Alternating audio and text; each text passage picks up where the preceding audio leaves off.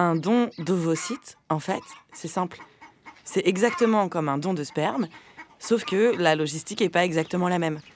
Vu que nous, il suffit pas de mettre la main au panier, il faut plutôt mettre la main euh, bien, bien au fond de la poule. Et la poule, euh, bah là, c'est toi.